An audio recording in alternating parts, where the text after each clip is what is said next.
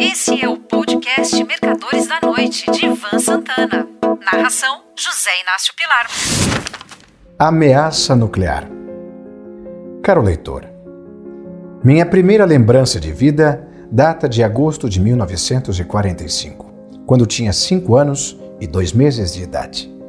Estávamos na sala de jantar de nossa casa em Botafogo, no Rio. Meu pai chegou do trabalho dizendo que os Estados Unidos haviam lançado uma bomba atômica no Japão. Devo ter ficado muito impressionado. Caso contrário, não me lembraria da cena até hoje, inclusive o lugar no qual eu estava sentado à mesa. Naquele momento, os americanos se tornaram senhores do mundo, mas não por muito tempo.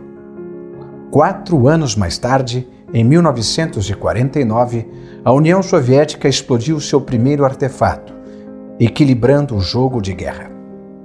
Entre 1950 e 1953, os Estados Unidos entraram em guerra contra a Coreia do Norte, que invadira a do Sul, chegando a ocupar a capital, Seul. Nessa ocasião, o general americano Douglas MacArthur, comandante supremo das forças americanas de ocupação do Japão, e que se tornara mais popular que o presidente Harry Truman, quis lançar uma bomba atômica na China, país que supria a Coreia do Norte com caças soviéticos MiG pilotado por chineses, além de farta munição e armamentos. Numa das poucas ocasiões em que os Estados Unidos correram risco de uma ditadura militar, pois MacArthur enfrentava Truman abertamente, o presidente demitiu o general sumariamente e o pôs na reserva. A Guerra da Coreia terminou empatada, e empatada está até hoje, com os dois lados separados por uma estreita faixa desmilitarizada, a terra de ninguém, no paralelo 38. Aos poucos, americanos e soviéticos foram acumulando bombas atômicas e de hidrogênio, a bomba H, e tornou-se impossível um conflito direto. Os dois lados se destruiriam mutuamente. Em outubro de 1962, um avião de espionagem U-2 dos Estados Unidos descobriu que a União Soviética estava construindo bases de lançamento de mísseis na ilha de Cuba, a pouco mais de 700 quilômetros de distância do território continental americano.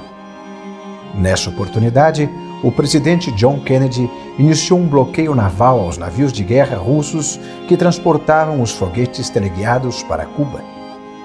Foi uma das ocasiões em que o mundo mais esteve próximo de um conflito nuclear, tendo Washington decretado o estado de alerta DEFCON 3, o que significava que as Forças Armadas poderiam iniciar um ataque em 15 minutos.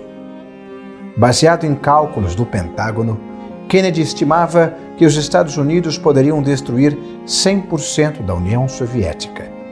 Em contrapartida, 70% de seu território seria arrasado. Negociações ultra-secretas entre as duas potências acordaram que os russos retirariam as bases de lançamento e os mísseis de Cuba. Por sua vez, os americanos desativariam suas instalações nucleares da Turquia.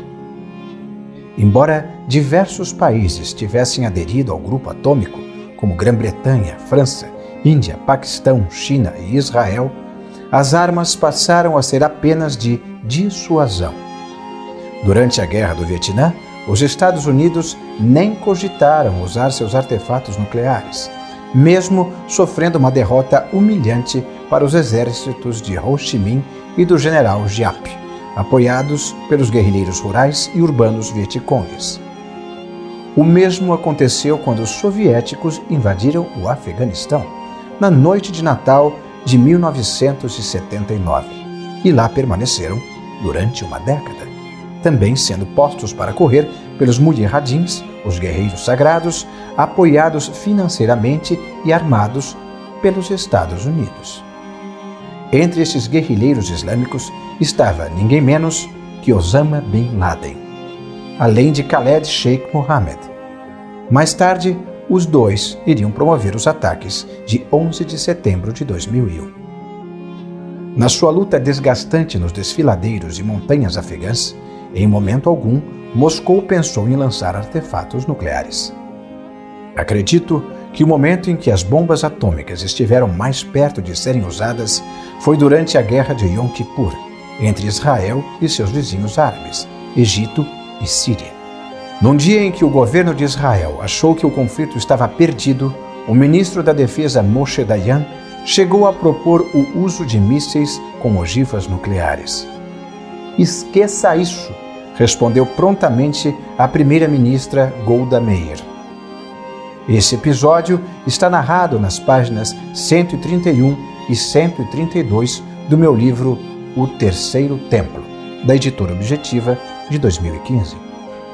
Passando ao conflito atual entre Rússia e Ucrânia, por mais que Vladimir Putin faça bravatas nucleares, ele jamais irá usar seus artefatos.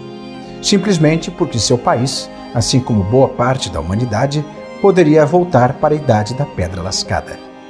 Ele não está usando nem todo o poderio militar convencional russo. À medida que novos países fabriquem armas nucleares, é possível que algum ditador louco um dia tente fazer uso delas. Essa ameaça ficará sempre como uma espada pendente sobre nossas cabeças. Um forte abraço.